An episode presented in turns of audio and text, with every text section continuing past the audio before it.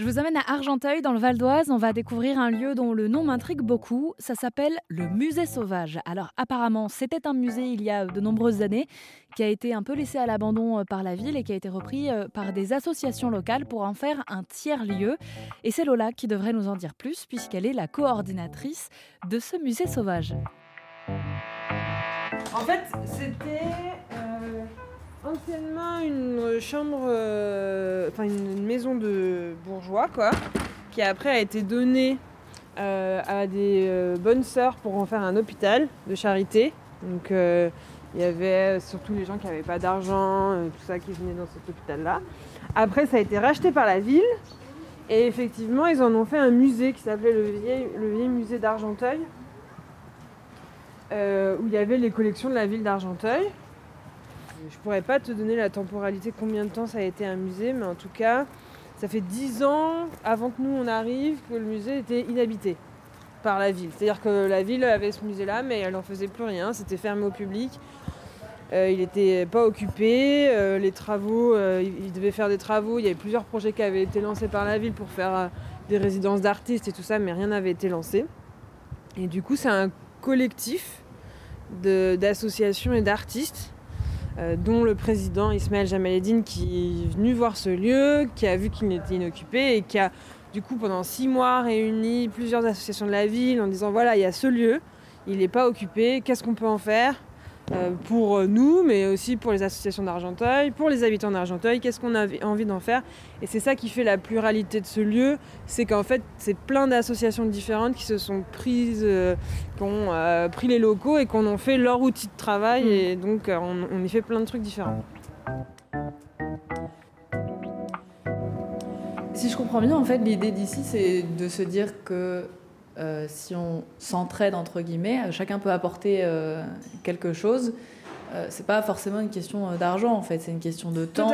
C'est exactement ça. C'est exactement ce qu'on veut, c'est rendre accessible ce lieu avec les usages qu'on a, donc une salle de danse, un atelier de bricolage, des bureaux partagés, un café.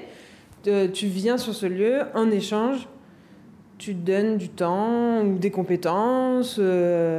Tu vois, Morgane, là-haut, qui est une de nos résidentes, bah, elle est costumière, elle a son atelier qui est là-haut, et en échange, elle fait les lessives. Enfin, c'est des trucs un peu bêtes, mais euh, elle euh, répare les rideaux, euh, elle, fait, elle fait les courses du café. en fait, c'est vraiment un échange de bons procédés.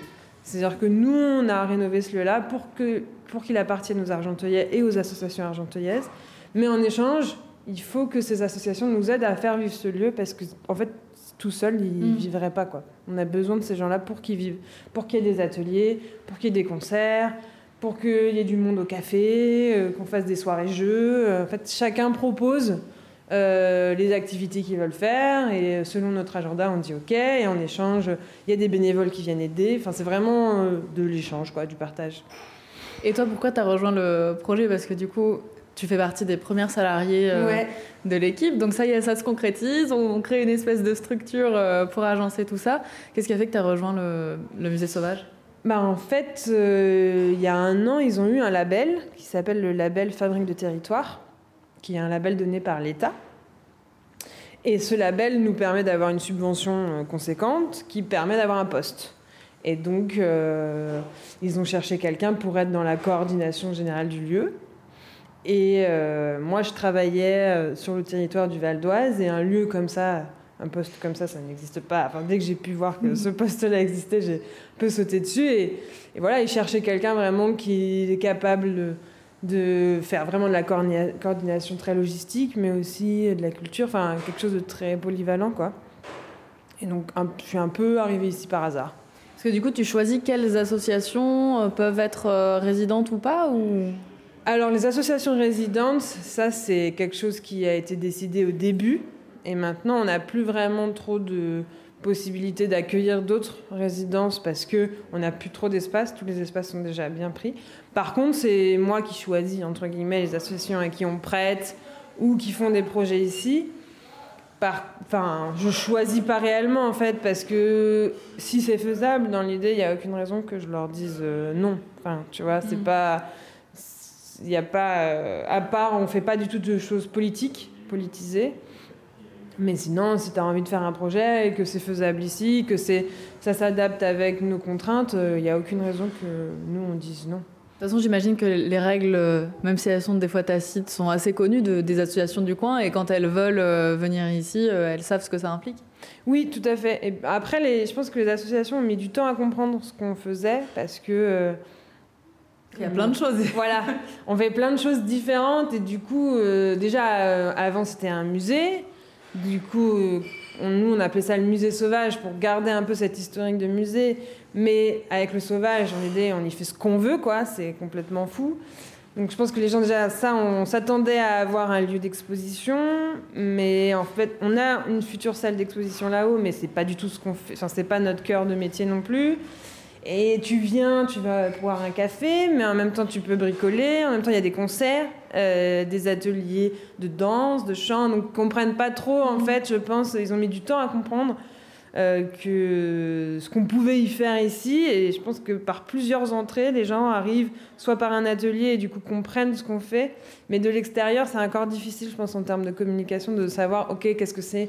Mais je pense que ça, c'est aussi général au tiers-lieu. Qu'est-ce que c'est un tiers-lieu finalement? C'est quoi ce, ce, troisième lieu où en fait euh, il y a plein de choses euh, de libre accès, euh, la gratuité ou le prix libre aussi, souvent c'est. Mais combien je dois donner Combien donnent les autres en général Combien donnent les autres en général Et c'est marrant parce que le prix libre, c'est l'équilibre vraiment. Et la vraie volonté du prix libre, c'est de se dire l'argent ne doit pas être un frein pour venir ici. Donc si tu veux boire un café, voir un concert, mais que tu n'as pas beaucoup d'argent, on s'en fiche en fait. On n'est pas là pour ça. Tu peux venir et tu donnes ce que tu peux. Après, euh, faire comprendre également que le prix n'est pas la gratuité.